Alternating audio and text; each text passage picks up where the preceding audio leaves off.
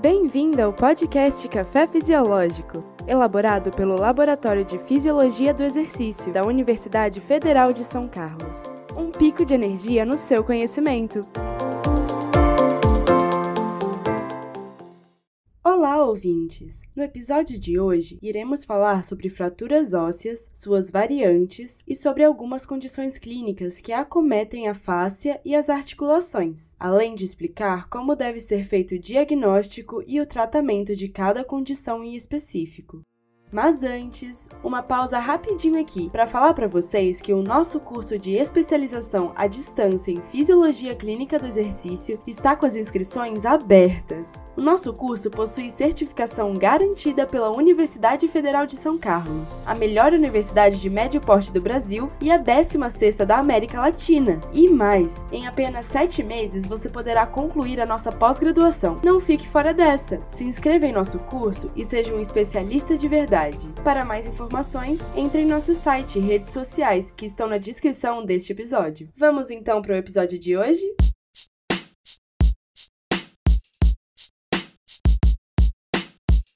Olá, espero que estejam animados para o nosso episódio de hoje, que será um bate-papo super interessante sobre lesões. E vamos começar com a pergunta: Como funciona a fratura óssea e por que esse tipo de lesão é considerada séria? Bom, as fraturas ósseas são lesões sérias, já que também podem lesionar as áreas ao redor do osso. Por mais que o osso não possua receptores sensoriais de dor, os nociceptores, a fratura é muito dolorosa. Isso ocorre porque na fratura óssea há uma quebra da continuidade do periósteo, com formação de edema nos tecidos que ficam ao redor do osso. Além disso, há sangramento dos vasos do periósteo, juntamente com espasmos musculares, que tentam segurar o fragmento ósseo no lugar. E é exatamente por esses motivos que as fraturas ósseas costumam ser bastante dolorosas. Ah, entendi. Então, na verdade, a dor da fratura óssea é fruto de uma pressão nos tecidos ao redor do osso fraturado e também do rompimento do periósteo. É isso? Exatamente. Mas além da dor, quais são os outros sinais clínicos de uma fratura óssea? Pois bem, além da dor, a pessoa que fraturou um osso apresenta deformidade no local fraturado, edema, espasmo muscular, movimentos anormais, perda de função do membro e limitação no movimento articular. Nossa, quanta coisa! As fraturas ósseas são realmente sérias. E além disso tudo, ainda podem ocorrer complicações?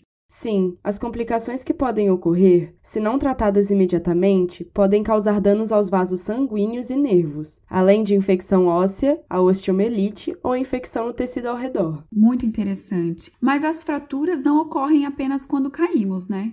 Não, as fraturas podem ocorrer por diversos motivos, mas eu vou começar explicando para vocês sobre uma causa de fratura que tem se tornado bastante comum na sociedade, a chamada fratura por estresse.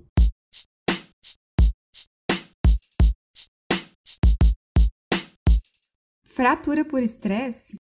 Exatamente. A fratura por estresse ocorre quando submetemos nossos ossos a traumas repetitivos. Tipo quando vamos na academia e fazemos uma série de exercícios com mais peso que os nossos ossos e músculos suportam? Sim, e esse é só um exemplo dentre muitos. Existem dois tipos diferentes de fratura por estresse as fraturas por insuficiência e as fraturas por fadiga. A diferença entre os dois é que na fratura por fadiga, um osso normal e saudável se quebra, pois é submetido a cargas altas e estresse repetitivo, exatamente como no exemplo da academia que você descreveu. Enquanto que a fratura por insuficiência ocorre quando aplica-se um estresse normal a um osso anormal, que está enfraquecido por alguma pré-condição específica, como osteoporose, artrite reumatoide, doença óssea metabólica, uso de corticoide por muito tempo e entre outros vários exemplos. Certo, mas o que de fato é responsável por essas lesões? Não se sabe ao certo quais mecanismos são responsáveis pelas lesões, mas há algumas hipóteses. Pode ser pelo suporte do próprio peso ou por ações musculares, especialmente em membros superiores, nos quais os músculos se fortalecem mais rapidamente que o osso. Além disso, também pode ser por fadiga muscular, quando seus músculos estão tão cansados que o choque não absorvido é transferido para os ossos. Hum, então são três hipóteses sobre os mecanismos responsáveis pelas lesões: por suporte de peso, por ações musculares e por fadiga muscular. E quais lugares do corpo são mais afetados pelas fraturas por estresse? Boa pergunta! Geralmente a tíbia, os ossos do tarso, os metatarsos, o fêmur e a fíbula são as estruturas mais afetadas nessas lesões, sendo grande parte delas acometida por uso excessivo. Mas a chance de fraturar esses ossos pode aumentar caso a região esteja exposta a algumas situações de risco. Opa, situações de risco? Sim, situações em que ocorrem alinhamento incorreto, como a hiper ou hipopronação, pé cavo ou plano, antepé e retropé valgo ou varo, tíbia vara, joelho valgo ou varo, ou quando há instabilidade articular e o aumento da flexibilidade. Por exemplo, um dos grandes responsáveis pela fratura por estresse e por fadiga é a corrida, principalmente quando o corredor apresenta uma técnica incorreta, uma biomecânica alterada ou usa um calçado inadequado. Certo. Então, quando um profissional prescreve exercícios físicos ao paciente, ele deve estar bem atento às condições da pessoa atendida para prescrever atividades que não a coloquem nessas situações de risco.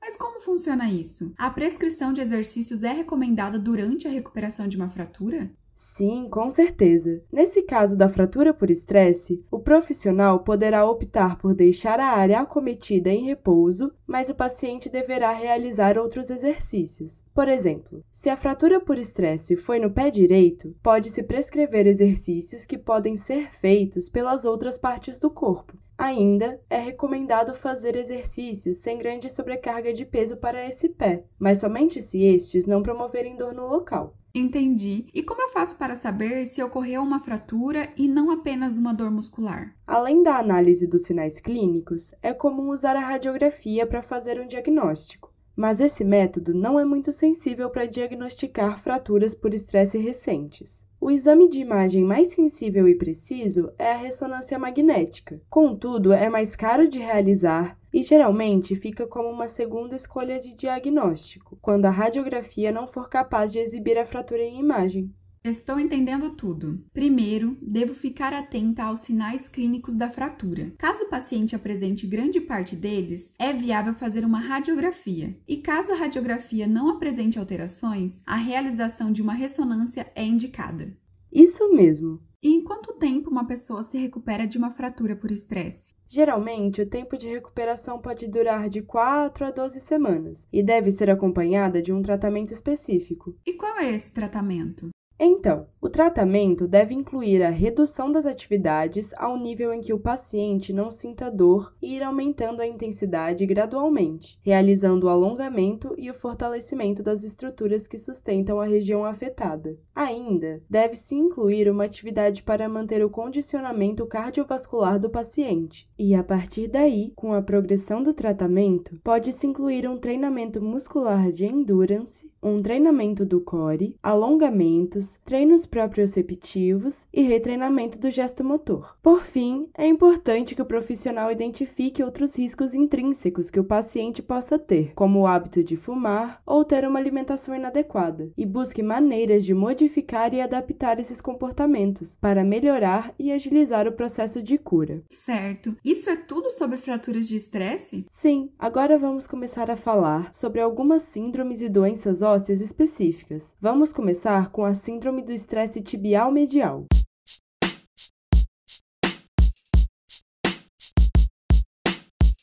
O que é a síndrome do estresse tibial medial? Essa síndrome é conhecida popularmente como canelite ou periostite medial e é definida por sintomas dolorosos no aspecto medial da tíbia, geralmente localizada na porção medial ou distal. E quais são as causas dessa síndrome? Pois bem, os estudos sugerem que as principais causas da síndrome do estresse tibial sejam uma combinação da tração do periósteo pelos músculos da panturrilha e de cargas em flexão na tíbia. Essas causas, juntas, criam uma condição que impede o corpo de se recuperar. Hum. E como são os estágios dessa síndrome? Como ela evolui? Então, durante o estágio inicial, o paciente apresenta uma inflamação do periósteo. Já nos estágios crônicos, ocorre uma degeneração dessa membrana. Os ossos adjacentes sofrem um remodelamento como resultado da reação anabólica do periósteo. No entanto, por mais que essa síndrome apresente semelhanças com a fratura por estresse, não há estudos que comprovem que a periostite evolua e venha se tornar uma fratura. E quanto aos fatores de risco, o que influencia para que o paciente desenvolva canelite? Os fatores de risco são amplos. A canelite é mais comum em pessoas do gênero feminino que apresentam ingestão inadequada de cálcio, um peso corporal elevado, hiperpronação do pé, aumento da tendência do valgo, do antepé e ou retropé, além de apresentar aumento abrupto na intensidade do treinamento, treinar em uma superfície inclinada e ou rígida, usar sapatos inadequados e ter histórico de periostite na família. Certo, são muitos fatores de risco, não é? Acho bom até tomar nota para não esquecer. Quanto a essa síndrome, tenho apenas mais uma dúvida. Existe um tratamento para ela? Caso exista, como funciona? Bom, poucos estudos definem um tratamento realmente eficaz para a síndrome do estresse tibial medial. Por isso, os profissionais de saúde devem compreender os fatores de risco para o indivíduo em particular e proporcionar a redução destes. Por exemplo, você já sabe que músculos fracos ou fatigados não absorvem as forças de reação do solo. Então, a prescrição de exercícios físicos para prevenção e para tratamento dessa síndrome envolve o fortalecimento e a resistência muscular dos músculos da perna e do pé. Existe ainda outro aspecto com o qual os clínicos especialistas concordam o controle da pronação excessiva do pé. Esse controle pode ser feito pela conscientização e pelo controle neuromotor do membro inferior, bem como exercícios específicos para a fascite plantar. Perfeito, agora entendi tudo.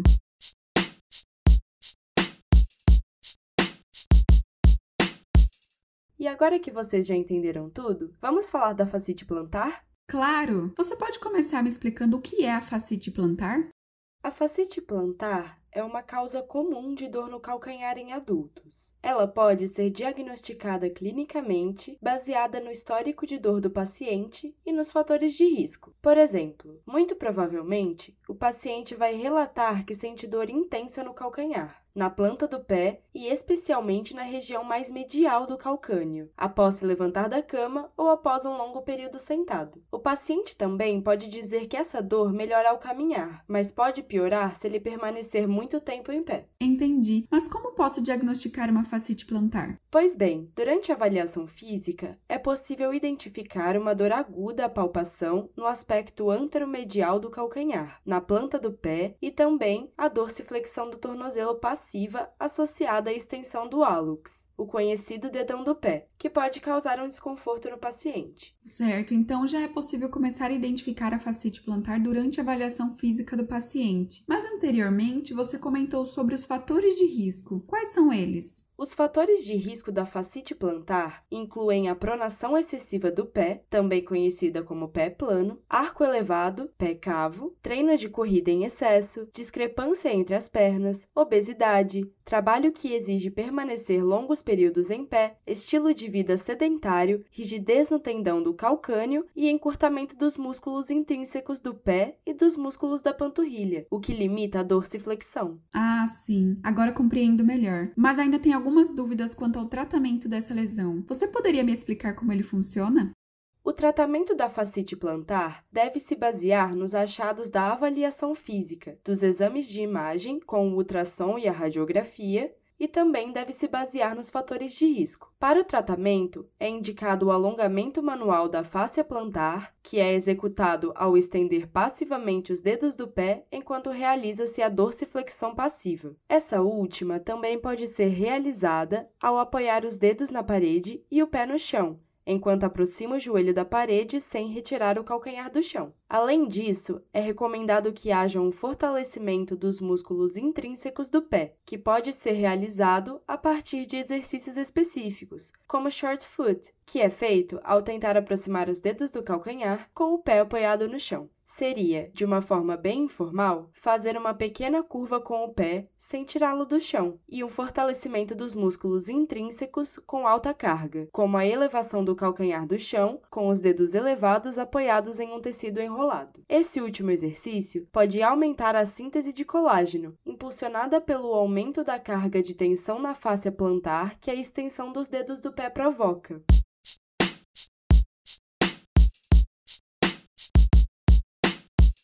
Ótimo! Agora vamos falar sobre a síndrome patelofemoral. O que é a síndrome patelofemoral? Primeiro, vamos entender o que é a articulação patelofemoral. Essa articulação consiste na tróclea do fêmur e na patela, a qual serve como uma polia para o joelho. Dessa forma, esse conjunto articular reduz a força do quadríceps necessária para estender o joelho. Além disso, a patela é estabilizada pelo músculo quadríceps, pelo tendão patelar, pelo vasto medial oblíquo, pelo ligamento patelofemoral medial, pelo ligamento patelotibial medial, pelos retináculos laterais, pelo medial oblíquo lateral, pela banda patelotibial e, por fim, pelas bandas epicôndilo patelares.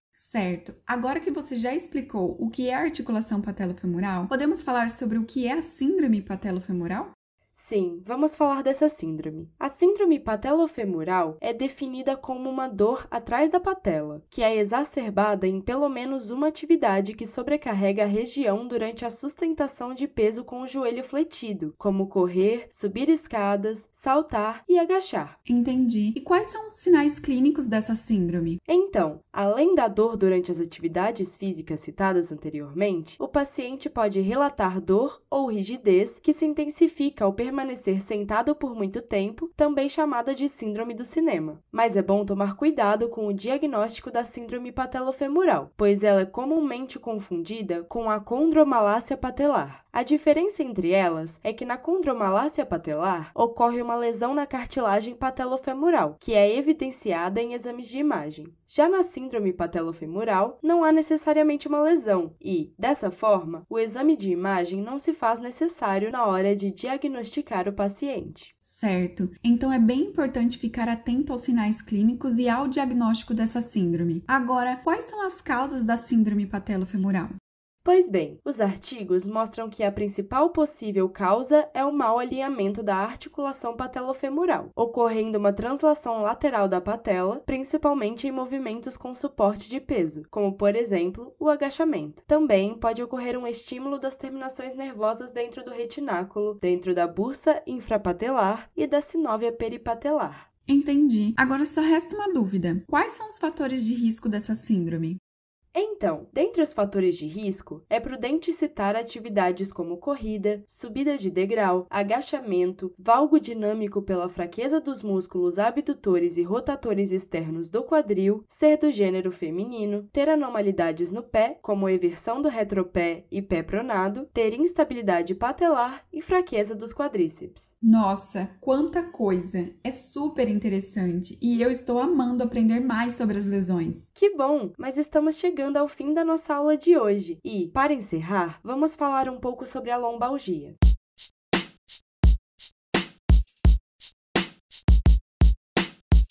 Lombalgia? O que é isso? Bom, a lombalgia é a típica dor na lombar. Diferentemente dos outros assuntos abordados hoje, a dor na lombar é um sintoma, não uma doença. Ah, sim. Eu mesma sinto muita dor na lombar quando passo o dia inteiro sentada. Mas o que eu sempre quis entender são as causas dessa dor. Pois é, a dor na lombar é bem comum na sociedade atual e pode ter diversas causas, sendo a mais comum a não específica. Há vários estudos que mostram que, entre os fatores de risco, podemos destacar a obesidade, o tabagismo, sintomas depressivos, o trabalho extenuante, o estresse, a insatisfação no trabalho, o trabalho sedentário e o baixo nível educacional. Nossa, a dor na lombar também é derivada de fatores sociais, então? Isso é muito interessante. Sim, e a dor na lombar pode ser classificada de duas formas: a dor aguda e a dor crônica. Podemos começar falando sobre a dor na lombar crônica?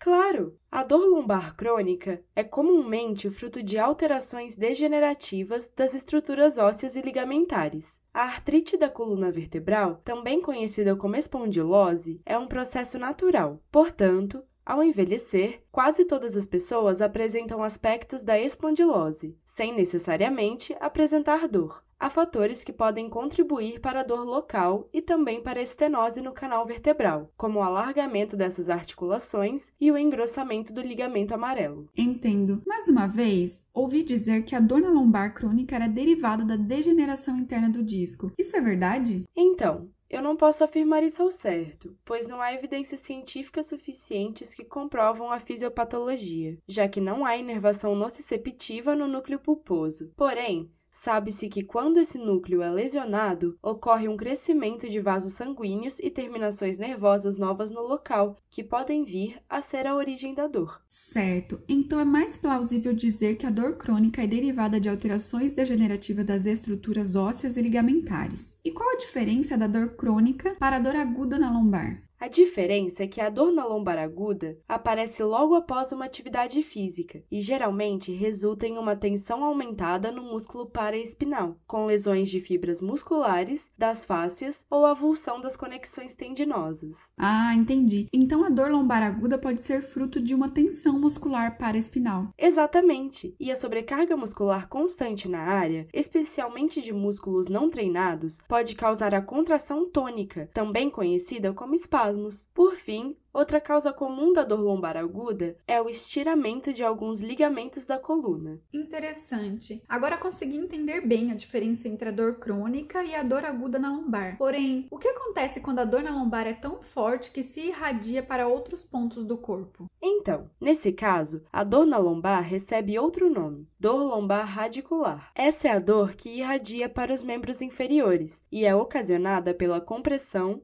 e ou inflamação de uma raiz nervosa. A mais conhecida é a dor ciática, que ocorre devido à compressão do nervo isquiático. A compressão nervosa geralmente acontece pela herniação do disco ou pela espondilose, que estreitam os forames, ou ainda, de uma forma mais rara, pela presença de tumores ou por abscesso epidural. Certo. Então a dor na lombar radicular acontece por causa da compressão e ou por causa de uma inflamação na raiz de um nervo. Exatamente. E ainda há o estreitamento do canal central espinhal, chamado de estenose espinhal. Esse estreitamento é causado principalmente pela espondilose e geralmente é assintomática. Nossa, mas se ela é assintomática, como ela pode se apresentar em um paciente e ser identificada? Pois bem, geralmente ela é assintomática, mas existe a estenose sintomática que, quando afeta o aspecto lateral, pode se apresentar como uma radiculopatia. Mas quando essa afeta a região central do canal, se apresenta como uma claudicação neurogênica, conhecida também por pseudoclaudicação. Essa condição se caracteriza pela dor profunda ou por parestesia em uma ou nas duas pernas, que surge quando o paciente se encontra com a postura ereta ou quando ele anda. O paciente que apresenta essa condição pode relatar melhora da dor quando está em repouso ou quando flexiona seu tronco para frente, mas é importante ficar atento, pois a estenose espinhal pode ser confundida em seu diagnóstico com a claudicação vascular, mas a diferença é que na claudicação vascular, quando o paciente flexiona o tronco para frente, a dor não alivia. Certo, entendi tudo até agora, mas tenho uma dúvida quanto aos pacientes que possuem fraturas ou deformidades na região lombar. Há alguma condição diferente dessas apresentadas que o paciente possa ter? Ah, sim. Vou falar um pouco sobre a espondilolistese. A espondilolistese é uma condição na qual a vértebra desliza à frente em relação à vértebra abaixo baixo. Essa circunstância é causada por fraturas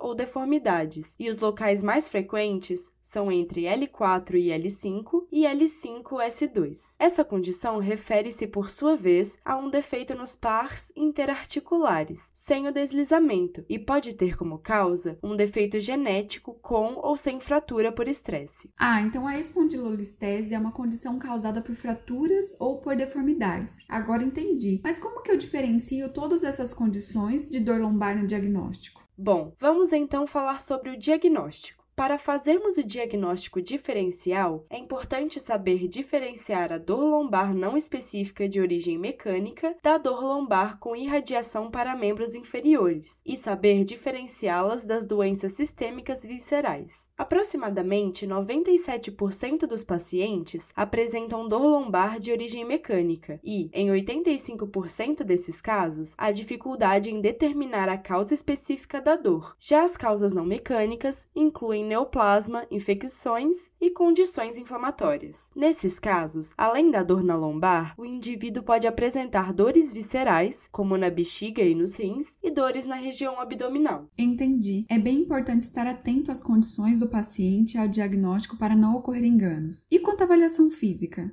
Como ela deve ocorrer nesses casos? Ótima pergunta. Durante a avaliação física, o avaliador deverá coletar todas as informações sobre o histórico de dor do paciente. Além disso, ele deve ficar atento a red flags, que podem sinalizar uma doença sistêmica e necessitar de ajuda de outros profissionais. Essas red flags se caracterizam como histórico de trauma, histórico de câncer, idade superior a 50 anos, histórico de osteoporose, uso prolongado de corticoide, diabetes, imunossupressão, uso de drogas, dor noturna de duração superior a 4 ou 6 semanas, não responsivo ao tratamento conservador, perda de peso ou febre sem explicação, infecção comórbida, como infecção urinária, déficit neurológico focal com sintomas progressivos ou incapacitantes e, por fim, síndrome da caldequina. Nossa, quantos nomes! Mas eu entendi a importância de saber e estar atento a essas red flags. Sim, é realmente importante memorizar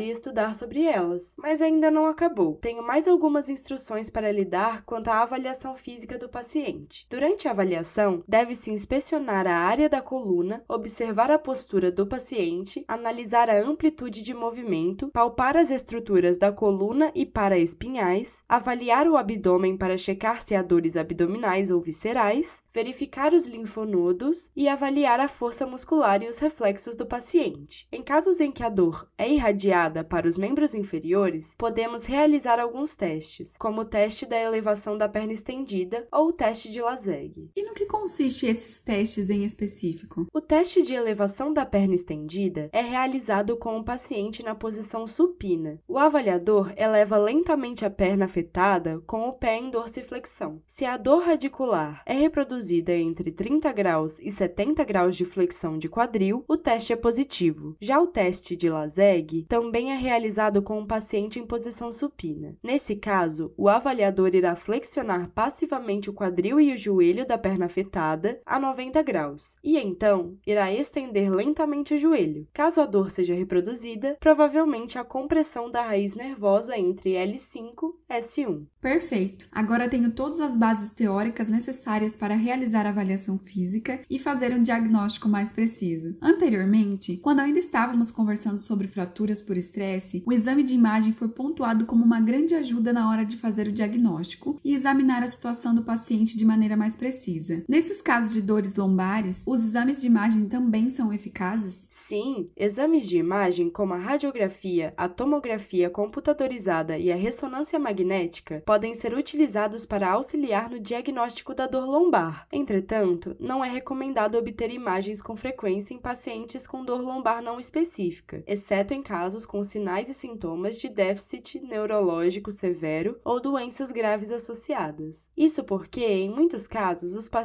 apresentam alterações na imagem, mas não relatam dores. Além disso, anormalidades na imagem parecem não ter relação significativa com os sintomas clínicos. Então, os exames de imagem são bem-vindos, com exceção de pacientes com dor lombar não específica, que não apresentam sinais e sintomas de déficit neurológico severo ou doenças graves associadas. Isso mesmo. Por fim, só resta mais uma pergunta: como funciona o tratamento desses pacientes com dor lombar? Então, para tratar a dor lombar não específica, é importante incorporar o exercício físico, já que esse promove melhora da dor, da função física, da força muscular e também da saúde mental. Até o momento, sabe-se que o exercício físico é mais eficaz para todos os fatores citados previamente do que o tratamento manual com o terapeuta, mas é bom ficar atento antes de elaborar o programa de treinamento, pois devemos levar em consideração alguns cuidados. Então pegue sua caneta e anote a lista que vou lhe falar. O exercício abdominal tradicional deve ser evitado, pois aumenta as cargas compressivas na coluna lombar.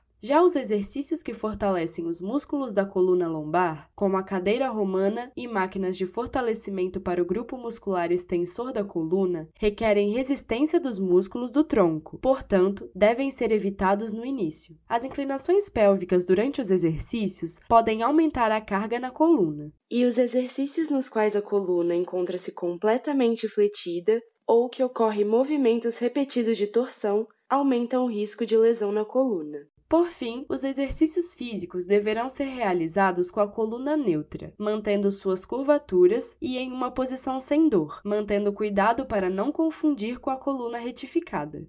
Anotado. Há mais alguma recomendação que preciso saber? Só mais uma coisinha. Para iniciar o treino, sugere-se realizar exercícios de translação pélvica ou o gato arrepiado, para que atinja os movimentos acessórios da pelve e do segmento da coluna. Além disso, melhorar a movimentação do quadril ajuda a dissipar as formas a partir da coluna lombar. Outra maneira de aquecer o corpo do paciente é realizando um exercício aeróbico de curta duração. Estudos sugerem que a estabilização lombar realizada por meio da ativação e do fortalecimento do core pode ser recomendada para o tratamento da dor lombar inespecífica crônica.